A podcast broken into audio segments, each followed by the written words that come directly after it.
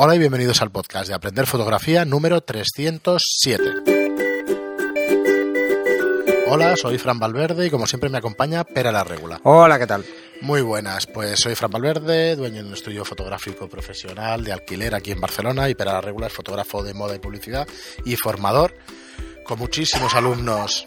Mira, muchísimos el otro día decía que no, ya no He tosía. estado constipado un par de semanas, supongo que lo habréis notado en los anteriores programas. Ya me lo vas a pasar, tío. Y yo sí que un par de semanas tosiendo, pero bien, pero bueno. Eh, pues nada, hoy tenemos unos cuantos comentarios vuestros, unas cuantas preguntas que paso a leer, empezamos ya a continuación, pero antes deciros que si queréis aprender fotografía a vuestro ritmo, tenemos un tenemos una página web con 17 o 18 cursos ya, pierdo la cuenta cada semana. Vamos a tener 18 la semana que viene y 19 con las fotos editadas si es que si es que lo hacemos con formato de curso que creo que sí que será así. Así que nada agradecidos a todos los que estáis eh, todos los que estáis suscritos a todos los que os vais a suscribir muchísimas gracias por por seguir nuestros cursos por estar ahí. Sabemos que muchos de vosotros lo hacéis como apoyo pues pues eso agradecidos y, y ya está. Y bueno vamos con, con las preguntas. Yo tengo una que me hace me hace mucha ilusión leer que es de Mario que nos dice, buenos días, soy Mario. Mirad el manual Mi de hijo no, Canon. No, Ah, dice, vale. mirad, bueno, como sea tu hijo, macho. Bueno, Ah, ahora te explico una cosa. Dice, mirad el manual de la cámara Canon EOS R, página 194. ¿Te lo Un mirado? saludo y gracias, claro que me lo he mirado. Ah, ¿y qué dice eso? Pues es lo del 4K, del recorte, del no recorte, vale, y vale. Lo, lo explica perfectamente. ¿Sí? El recorte, efectivamente, o sea, toma la imagen del centro del sensor. He visto una cosa curiosa que no acabo de entender, a ver si tú me la puedes explicar. Que todo, coge todo el sensor o todo el. Todo el, El área. Todo el área de la imagen Sí. en Full HD, HD, Timelapse 4K y Timelapse Full HD. Pero luego para 4K solo coge el 2, que es el, el, el sitio este. Y no lo acabo de. O es que el sensor es la parte blanca, pero yo diría que no. No, no, no, no. Es todo esto. No, es que esa parte blanca corresponde a 4K. Todo y punto. corresponde claro, a 8K. Efectivamente. Entonces, sí lo he leído. Vale, vale, ahora lo tengo más claro. Y luego, ¿qué pa- ¿te acuerdas que decía 100 gigas cada 29 minutos? Sí. Vale. Hay un modo de compresión, igual que lo hace la Nikon ¿Y directamente. qué modo usa? Eh, el modo sin compresión es el AL-I, ¿vale? El All-I. No sé si está All Inclusive o algo así. Que solamente es para edición, pero claro, eso es para edición con estaciones de edición. Nada de PCs, ni siquiera con estas velocidades de transferencias de 400 megas y cosas así, ¿eh? Ni, ni de coña. No. No llega. Eh, perdón, el IPv estándar es el que permite pasar de los 100 megas que os de, de los 100 gigas que os decía de 29 minutos, pasa a 12, 15. Claro, eso ya cualquier ordenador la verdad es que lo mueve sin excesivos problemas. A la que le pones a la que le pones multicámara en 4K ya no pueden los ordenadores ni de coña. Y estamos hablando de un PC que compré hace poco con una tarjeta gráfica Pepino con 64 GB de RAM, o sea, la leche de PC. Y Vale, pero, pero ¿eh? explica en algún sitio si Sí. hace recorte Dice- o no hace recorte. Porque una cosa es que coja el centro No. y otra es que aplique recorte. Dice, la cobertura del sensor de imagen para vídeos varía en función de la calidad de grabación de vídeo, de los ajustes de disparo recortado y el objetivo utilizado. En los objetivos EFS, los vídeos se recortan alrededor del centro de la imagen. O sea que sí que lo dice. No, EFS. EFS. Sí, esos, esos son precisamente Ponte en el micro que Eh, los EFS precisamente son los que ya están pensados para recorte. Es que no tienen más espacio. Vale, entonces los EF, vale, sí, sí, sí, Ah. que yo en Canon me cuesta un poco más. Los EF son los otros que entonces sí que hace el recorte Claro. dentro. En los EFS no lo hace. Vale, pero claro, los EFS no. Ajá. Vale, los entonces, EFS es el de la Canon en Full HD, en HD y en, en Timelapse eh, 4K. Coge todo el sensor y en el otro Bueno, coge porque ahí lo que está haciendo realmente el modo de compresión no se puede aplicar y ya hace un modo de compresión pensando en Full HD o en esto y por eso puede coger todo, porque es, es el, es el procesador el que está reduciendo la imagen. Entonces, bueno, te dice el modo IPV, que es el que he puesto ahora, el estándar, te dice comprime eficientemente varios fotogramas a la vez para la grabación. Los tamaños de archivos son menores que en, que en el OLI este, para edición, lo que permite grabar vídeo durante periodos más largos, con una tarjeta de la misma capacidad. Vale, hasta 29 minutos, que si no, no cumple la norma de no ser cámara de vídeo. Vale, y luego tenemos el IPV eh, ligero, pero que este en 4K por lo menos no sale como opción, o sea que entiendo que será para 1080 y eso ya no lo he mirado. Eh, yo ya que grababa cosas de, de vídeo son para subir a YouTube y los 4K, que lo sepáis también, el algoritmo de YouTube lo tiene en cuenta a la hora de mostrar tu vídeo por encima de otros, el 4K. ¿vale? Entonces, si tenéis una cámara que grabe 4K y queréis grabar para YouTube, pues bueno, mm, ingeniero lo como podáis, pero intentar grabar en 4K. El curso lo grabaremos en 1080, porque como tenemos Vale, que tener ¿dice cuatro cuál es el porcentaje del sensor que coge arriba No, para no, saber pues el, yo no el lo factor veo. de recorte? Pero parece 1.5, ¿eh? No lo dice, ¿no? Bueno, será, no, será 1.6 de Canon. Mira, Porque de si no, no de un vídeo montar 4K Fs. puedes seleccionar cualquier fotograma para guardarlo en una tarjeta de 3840 por 2160, que es Claro, el que es 4K. 4K. Principio, Tarjeta de alto rendimiento y tal. No he mirado el resto, Bueno, lo no que he está mirado la haciendo página. es, es eh, por eso Es el ese formato formato, 16.9. el, el- eh, ¿cuál? 16.9. No, no, pero me refiero que sí, todos. Eh, Porque el sensor es 16.9, ¿no? no, el sensor no lo es. Es tres cuartos. Es 3x2. 3 por 2 Es, es 3x2 o 2x3, como queráis. Sí, es igual. Bueno, es igual, me lo miraré esto con calma. Bueno, oye, que Porque hay un, gracias, par de detalles, hay un par de detalles que no me quedan claros. Pero bueno, Sí, es que hay que mirarlo. A ver, yo me lo he mirado, me estaba leyendo los comentarios y me lo he mirado ahora corriendo. Pero es que bueno, yo lo leo de que- lejos y entonces la mitad del texto no Bueno, que. Mario, que nos encanta, que me da exactamente igual. O sea, no, está estupendo que nos digáis la página, joder, solo faltaría. Después Bueno, de la eso lo PC, hago yo en los cursos con el EF. Por eso. Sí, sí, pero está estupendo. Eh, Mario, ¿a qué te dedicas? ¿O lo has mirado especialmente? Porque, no sé, me da curiosidad a ver si se dedica a esto del vídeo o es que lo has mirado expresamente para, para, para esto, que, que es probable y te lo agradezco. Además, así nos, nos hemos aclarado un poco. De hecho, no gracias a este comentario, pero yo ya me di cuenta de lo del formato, entonces por lo menos los vídeos ya no me ocupan tantísimo, porque era un dolor de muelas traspasar los vídeos. Ah, oye, estaba pensando, pero ya aprovecho y lo digo como pregunta. A ver, estamos haciendo mucha, por otras empresas paralelas y tal, muchas fotos de cajas, de cajas de, de juegos, de muchos colorines, de libros y tal. Eh, ¿Qué os parecería un curso para enseñaros a hacer esas fotos de cajas y para hacer esos vídeos? Eh, directamente para que lo veáis en un estudio y tal. Y aquí os lanzo la pregunta porque este sí que lo podríamos hacer Y relativamente. una cosa son fotos y otra cosa son vídeo. De vídeo no tengo ni idea. No, pero aquí tenemos LED y tal. Y Yo, para que os hagáis una cosa. idea, la última cámara de vídeo que tuve eh, fue una Panasonic VHS-C, Hace ¿vale? Eh, y una Sony 8 milímetros. Esas son las últimas. De eso hace.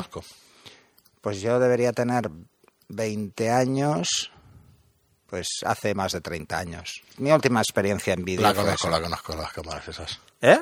Que las conozco, las conocí, las cámaras esas. Sí, luego grabé a mis hijas hace 22 años a mi hija mayor. Y eso fue quizá la última experiencia dándole al rec, porque es lo único que hacía. Y poco más. o sea que mi experiencia en vídeo es tirando a nula.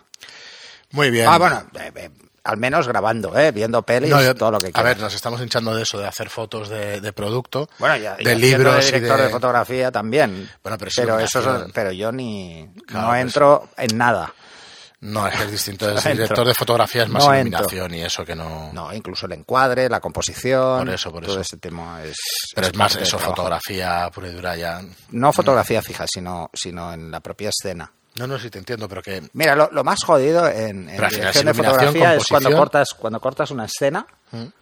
eh, retomar la misma atmósfera, entiendo. eh, exacto, volver a la misma situación para continuar con la Hay que siguiente escena en el controlar mismo de sitio. iluminación, Bueno, pero que te cagas. No, además, eh, el poner, por ejemplo, si hay papeles Sí, encima no, de una mesa y tal, sellarlos de alguna forma para que no se muevan nada, porque si no se ve un salto. Eso lo he visto en alguna foto que se hace de bodegón para la Caixa. para hacer la- foto fija para Y saber acordarnos exactamente, exactamente de cómo está.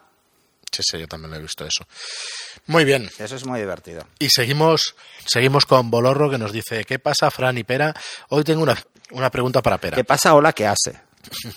Te he, oído- te he oído varias veces que en Lightroom tienes varios catálogos y uno general que los engloba a todos.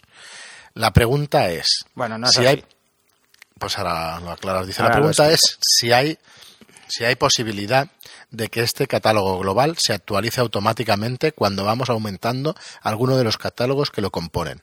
El otro día hice la prueba de hacer un catálogo general al que fui importando fotos por otros catálogos que tengo. En mi caso tengo dos años por cada año. Perdón, tengo dos por cada año, uno para fotos personales y otro para profesionales. Pensé que lo suyo sería automáticamente, conforme voy aumentando alguno de los catálogos por año que tengo, se vaya alimentando el catálogo general. Espero que me hayáis entendido porque me he liado como, como un dedo malo. Desde un saludo a los dos y mil gracias por el trabajo que hacéis. Nada, gracias a ti. A ver, Eh, y eh, luego tiene otra pregunta, pero vamos con esta. Te lo, te lo explico. No, no puedes mantener catálogos vivos, solo tienes catálogo vivo, tu catálogo. Si tú, por ejemplo, tocas otro catálogo que habías importado al, al primer catálogo, lo tocas por separado. Tendrías que volver a importarlo, ¿vale? Eh, esto le pasa a todo el mundo. Esto es así. O sea, no, no podéis. De momento, actualmente no se puede mantener un catálogo de catálogos. ¿eh? Yo digo que tengo un catálogo de catálogos, ¿por qué? Porque lo que hago es, yo por ejemplo, las sesiones las trabajo en un catálogo independiente. ¿eh? Yo hago una sesión de fotos, creo un catálogo para esa sesión, trabajo con esa sesión de fotos porque todos los presets, toda la información de pinceles y todo lo comparten todos los catálogos, entonces da igual. Eh, pero cada foto tiene una. Cada, cada sesión tiene una entidad, una forma de trabajar las fotos. Entonces no tiene mucho sentido arrastrar un catálogo que tiene 100.000 fotos cuando tú vas a estar editando 100. No tiene mucho sentido, ¿no? Entonces yo creo, y esto lo explico en el, en el curso del Lightroom, yo creo un catálogo para esa sesión y cuando he acabado, y ya he entregado las fotos y tal, entonces cojo y lo incorporo, lo importo al catálogo general donde están todas mis sesiones. ¿Importas el catálogo o importa las fotos? No, las fotos las copio donde Ajá. deberían estar en el catálogo general, ya no están en mi escritorio o en el disco de trabajo, sino que pasan al, al disco de archivo, Sí. las pongo allí, abro el catálogo que tiene todas las sesiones e importo el catálogo de la nueva sesión y ya le dices que no mueva las Vale, fotos vale, porque ya estarán donde tienen que estar. Eh, y ya está, esto es lo que hago. Lo único que estoy haciendo realmente es que las previsualizaciones y los ajustes que se han hecho en todas las fotos se pasen al catálogo general, nada más, no hace nada más. Eh, y ya está. Eh, mantenerlo vivo no puedes. No puedes mantener dos catálogos que se sincronizan entre ellos, al menos en la versión actual. Que en el futuro lo vayan a hacer, pues sinceramente no lo creo. Eh, pero no lo creo por una razón. Es porque entonces no te permitiría desligar. ¿Mm? Yo, por ejemplo, eh, me explico. Imagínate que, has hecho toda una sesión, la has incorporado en el catálogo general, pero mm, te quieres llevar esas fotos para darles una vuelta al cabo del tiempo. ¿Mm? Quieres llevártelas a un portátil porque te vas de vacaciones, lo que sea, o simplemente porque te apetece. Puedes estar trabajando en el catálogo general o no, o exportar esa carpeta de esa sesión, exportarla como un catálogo nuevo, trabajar esas fotos, solo esas fotos y no arrastrar eh, un catálogo de 100.000 fotos, editar esas fotos, volverlas a editar y luego volverlas a incorporar esas modificaciones en el catálogo. Entonces, ¿qué tienes que hacer en el general? Borrar la carpeta que contenía las fotos antiguas y lo- simplemente las mueves otra vez, importas el catálogo otra vez y vuelve a estar en el mismo sitio.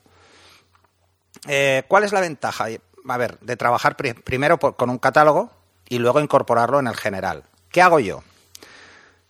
Cuando yo creo un catálogo, todas las fotos que se importan a ese nuevo catálogo aparecen con un keyword que es sin clasificar. ¿Vale? Ajá. Porque no quiero crear keywords. O sea, yo creo keywords al final de todo. Vale. Entonces, eh, se importan con una keyword que es sin clasificar. Yo trabajo porque esa sesión no la, no la he clasificado, simplemente la estoy haciendo. Cuando la importo en el catálogo general, el catálogo general tiene todas las keywords. Pues si Vale, es modelo marcas. femenina, si es modelo masculina, si es lencería, si es eh, eh, moda Las baño, si es novias, lo que sea. ¿Mm? Todos los keywords que hay, que tengo un montón. Entonces, cuando importo y yo le digo al Lightroom, oye, hoy no me apetece clasificar, ¿Mm? pero igual ya he importado dos o tres sesiones y veo que fotos sin clasificar ya hay 500. Y digo, hombre, esto ya empieza a ser un número alto. Enséñame solo las que tengo sin clasificar y las voy clasificando. Entonces voy clasificando por grupos. Mira, todas estas modelo femenina, estudio, tal, y voy marcando y entonces y lo último que hago es quitarle el sin clasificar. Entonces, ¿qué pasa? Desaparecen de sin clasificar y ya están en sus categorías correspondientes. Muy Esa es una forma de trabajar. Otra forma de trabajar es crearte eh, lo que son colecciones dinámicas, que van por parámetros. Yo lo que hago con las colecciones dinámicas, lo que hago son colecciones por tipologías de foto. Pues, por ejemplo, hay una serie de tipologías de foto que a mí me interesa tener de forma ágil. Por ejemplo, son aquellas fotos que yo he pensado que son las dos o tres mejores de cada sesión. ¿Mm? Y estas las tengo marcadas con un color. ¿Eh? Puedes marcarlas con un color o marcarlas con estrellas o marcarlas como quieras. Entonces yo tengo colecciones dinámicas que me enseñan todas las fotografías de una tipología concreta que son las mejores. Por ejemplo, tengo una que tiene el keyword de eh, novias, por ejemplo, de, de moda de novias o de moda baño, que yo considero que son las mejores de, de todas las que he hecho. Ajá. O sea, la mejor de cada sesión me la, va ahí. Entonces, esas colecciones rápidas simplemente entro y ya las veo. Esto es, por ejemplo, si un cliente, pues eh, hay que hacer una propuesta y un cliente eh, pues vende bolsos. Pues yo necesito fotos que salgan bolsos. A mí Claro. me da igual el resto, ¿no? Entonces ya hago un filtro y digo, mira, oye, enséñame todas las que sean bolsos en exterior o en estudio. eh, y ya está. Y ya solo voy a ver las que además tengo marcadas con un color. Y, y eso me sirve pues para exportar esas fotos y enviárselas al cliente para que vea lo que he hecho, ¿no? Muy bien. Que es pues mucho mira, más práctico casi que intentar mantener una web completa. O incluso, eh, una cosa son las mejores de cada sesión, que son las que acabas subiendo a tu web, y otra es la selección de las que consideras las mejores fotos que tú has hecho. Pues esa es otra colección donde están pues marcadas de forma diferente. Bueno, yo en eso tengo Eso que cada uno se organiza como hay que, quiera. Hay que dedicar una hora al día a actualizar la web. Eh, yo, Eh, estás loco. pues yo llevo sí. dos años atrasado. Pues hay que darle O más. una hora al día y ya está. No, Tampoco no, es me una hora al día agobia, ya me agobia mucho el tema. y tal, eh, oye, actualiza la web con tal, con cual. Pero de hecho, sí, de hecho, ¿cuál, es, que si cuál es quieres... mi problema? Que suelo cambiar la web antes de actualizarla porque ya no me acuerdo cómo lo hacía. Entonces, acabo haciéndome la nueva. Eh, a ver, yo lo que recomiendo es que, ya os lo digo en el curso, es que eh, organicéis muy bien a nivel de keywords el trabajo. Sí, va muy bien realmente. Que lo tengáis muy bien y que tengáis un catálogo para cada tipología de foto. A ver, yo tengo un catálogo que es fotografías personales, que son fotos de mis hijos. Ya está. Sí, claro. De mis hijos, o si me voy de vacaciones, están ahí. O sea, las vacaciones, mis hijos, las navidades, todas están ahí. Que es enorme, enorme. ¿Vale? Luego tengo otro que es eh, proyecto personal, que son mis sesiones personales, las que yo hago para mí. Luego tengo otro que donde tengo las sesiones de moda y publicidad. Porque la diferencia entre una sesión de moda y una de publicidad es el número de fotos que entregas y lo que te pagan, o sea, poco más. ¿Vale? Porque por lo demás son tipologías muy parecidas, tipos de sesiones muy parecidos. Luego tengo otro catálogo que es eventos. Pues cuando hacía prensa, pues, mm, pues iba a algún evento, pues tengo esas fotos ahí. Eh, que es, es, es grande porque en un evento se hacen muchas fotos, pero, pero son las que más borro. Porque eh, no sirve de mucho guardarlas mucho tiempo. Bueno, pero mira, aprovecho. eh, dice, olvidé haceros una pregunta, otra Ah. pregunta relacionada con la anterior. ¿Cómo se podría hacer para que automáticamente, que se importan fotografías a un catálogo, por ejemplo, el general, estas fotos se sincronicen en la nube con Lightroom CC? He intentado hacer una colección inteligente para que se vaya guardando ahí automáticamente todas las fotos que voy importando, pero esta colección no me deja sincronizarla con Lightroom CC. Las colecciones inteligentes creo que no se pueden sincronizar. Como siempre, muchas gracias. Pues mira, si quieres que te diga la verdad, ni puñetera idea. ¿Por qué no lo he hecho? O sea, es que eh, incluso teniendo el espacio de Adobe, que además tampoco es tanto, ¿eh? Eh, Tienes 20 gigas. O sea, depende de lo que, de lo que pongas, no te cabe nada. O sea, es depende, ¿no? Eh, si la subes en JPEG, pues vale, pero yo no tengo los catálogos en JPEG. En mis catálogos no hay ni un JPEG. O sea que, que, que, claro, enseguida lo llenas. Eh, yo subiría solo a, a CC, pues pro- probablemente esto que os decía, lo de la, que tarde o temprano lo haré, ¿eh? porque es muy práctico en vez de llevar eh, 30.000 carpetas en el móvil con las fotos, pues me sería mucho más cómodo. Que además tengo el, el Lightroom CC de móvil instalado, o sea que sería mucho más fácil tener ya estas preselecciones de las mejores fotos de cada categoría en el Lightroom CC en la nube y cuando necesito una foto cogerla de ahí y bajarla, ¿no? Pero me da pereza, o sea, me da una pereza enorme porque ya tengo bastante eh, con la gestión que hago de los catálogos, intentar mantenerlos siempre limpios. Por ejemplo, hace dos semanas mm, cerré la copia de, de Time Machine, una copia de cero que hice, nueva, con todo lo que tenía, con todos los discos además, enorme, descomunal, es enorme, es un montón de teras. Y luego, ¿qué hice? En los discos eh, de trabajo, borré todos los TIFF, todos los PSDs, o sea, todas las ediciones que había hecho Si no sé de si las en el sesiones. podcast o me lo comentaste, Sí, pero sí, sí. De las sesiones hasta el último año. O sea, eh, o sea, 2018 y 2017 están. Es que o vendes Vivas. fotografía de stock o y ni eso. Bueno, esas dos están vivas porque son cosas que el cliente igual todavía te puede pedir sí, te algo, puede ¿no? pedir algo, sí. Pero a mí no me ha pasado nunca, salvo un par de veces. Es que muy raro que Es te muy pase. raro. Es que además, Que los propios clientes tiran a otro proyecto, a otro proyecto, a que- otra que el venta. cliente simplemente las haya perdido. Sí, bueno, ¿sabes? sí. Y eso quedas Mm. tres sí, copias, es igual. Pues, pasar. oye, que no sé qué coño ha pasado con los DVDs, que los he perdido, que no sé qué. Entonces, nada, es, es por no perder tiempo y poderlas exportar. Además, eh, ¿qué hago yo? Cuando yo ya he entregado las fotografías al cliente y ya están ok, ya tienen el ok, lo que hago primero es dejo pasar dos o tres meses, eso siempre lo hago, porque es, es lo que tardan en mirárselas casi siempre. Eh, o sea, las ven el, el primer Sí, día, pero luego no acaban de hacer la selección que va a ir a, Vogue o va a ir no, a otra estás revista. en- Vamos, No, quiero verlas ya, pero luego no. Nada, luego nada. Luego tardan eso porque hasta que negocian un precio con las revistas y tienen la campaña preparada, pues pueden pasar tres meses, ¿no?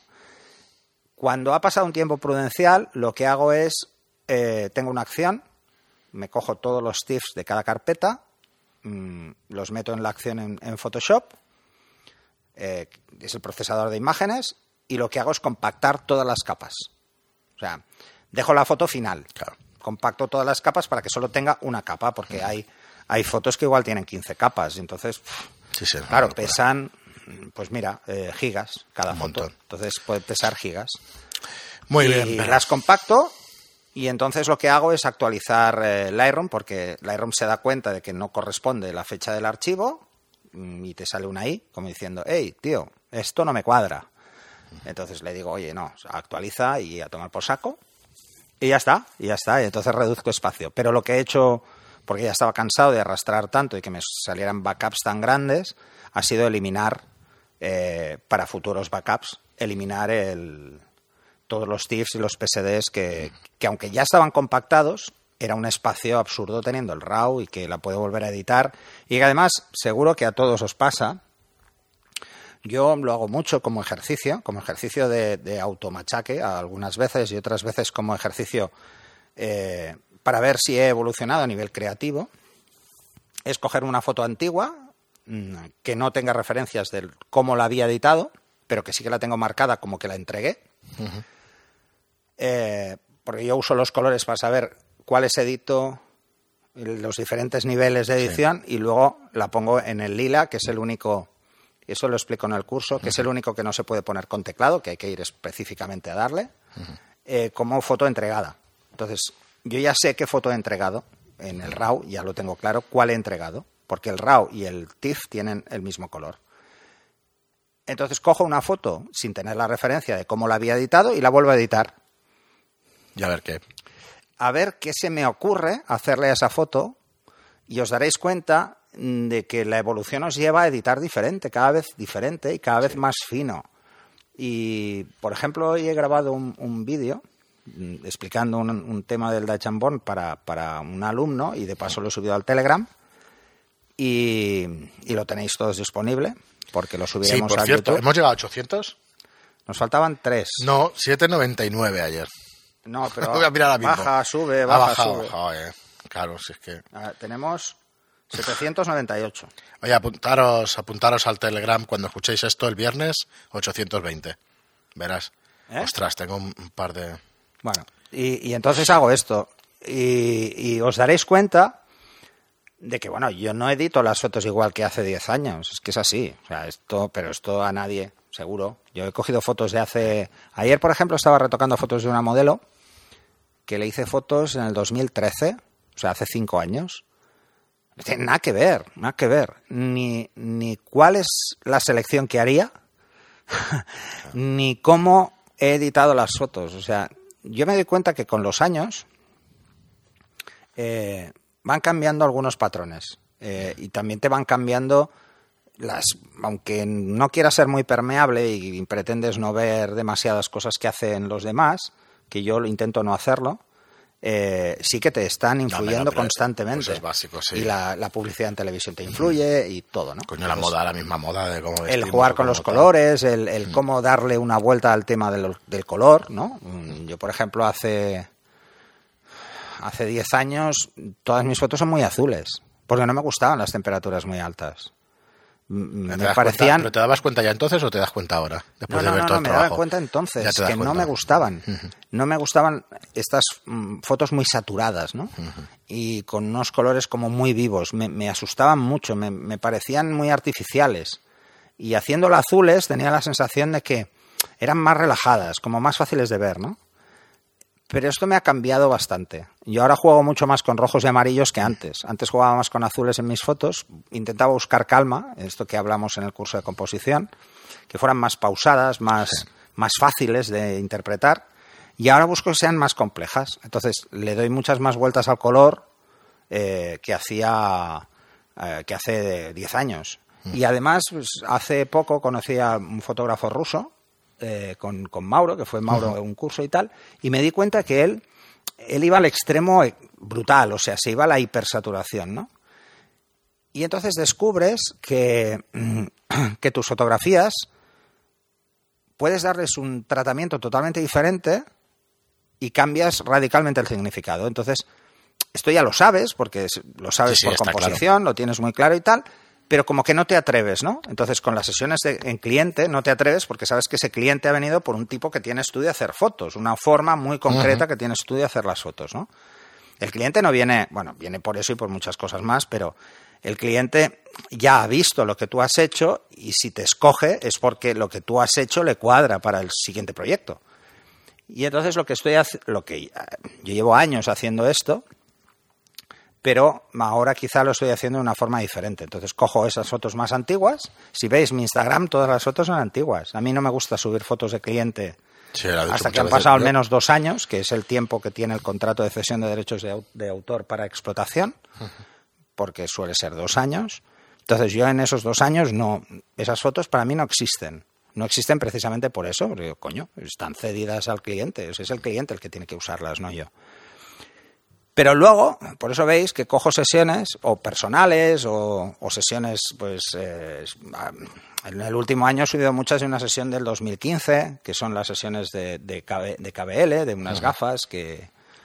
Y entonces le doy otra vuelta. Entonces, para mi sorpresa, es el cliente el que me envía un mensaje y me dice, coño, esta me gusta más. Dice, pues bueno, si todavía tienes en catálogo esa, esas, esas gafas, pues te la paso, que no cuesta nada. Muy bien, Pera, muy interesante, pero lo dejaremos aquí. Llevamos 28 minutos. Tengo varias preguntas más para el siguiente eh, programa, así que... Pues que me enrollo mucho. Las, no, no pasa. A mí, me, bueno, es que estas estas opiniones y eso es de lo que más vale para mí. Porque al final es experiencia Bueno, pero a mí lo que me gustaría es que me dijerais cómo organizáis vosotros o qué hacéis y tal en las preguntas. No, mira, ya está preguntando este hombre. Y la verdad es que ya son preguntas un poco más avanzadas que nos hacemos todos cuando vimos eso. Esto de los catálogos, la verdad es que Lightroom mm, lo hace bastante simple, precisamente para que nadie se líe. ¿eh? Yo estoy convencido. Esto podían ¿eh? hacerlo podían hacer un son bases de datos, ¿eh? podían vincularlas sin ningún problema. Y por palabras eh, clave y por no sé qué. No, no, es que se podrían vincular 20 catálogos en un catálogo. No es, no es, técnicamente no es complejo. No, es muy complejo, ¿no? Pero, cualquiera lo entiende. Pero, claro, luego entiende eso. Hmm. Que oye, que tengo un catálogo aquí, que el otro lo tengo en otro disco, que no sé qué, este disco no está conectado, ahora está conectado, tengo que meter eh, previsualizaciones inteligentes porque si no lo tengo conectado no voy a ver las fotos. A ver, para el que busque, para el que vea pegas con eso, que se acuerde de las cajas de zapatos y las diapositivas y que me lo explique. ¿No? Pues hostia, me parece a mí que era mucho más jodido. Bastante más. Vale. Y además hay que guardarlas en, en un sitio que de la luz, la humedad. que tengamos un poco de perspectiva. Que lleno de bolsas de Sicagel, por si acaso. no he escuchado ninguna queja ¿eh? de los catálogos de, de, Lightroom, pero si alguien lo ve muy complejo y tal, que piense en eso. Si ¿eh? alguien ve muy complejo cómo funcionan los catálogos de Lightroom, que tire de los de Capture One. A ver qué le parece. ¿Y qué le parecen? Porque son más simples los de Capture One, te permiten hacer menos cosas. Eh, pero son muy densos, son muy densos. No, bueno, ágiles. Lightroom está pensado para el fotógrafo única y exclusivamente que, que además tiene un archivo No y que lo que le importa es un archivo también Sí. al final.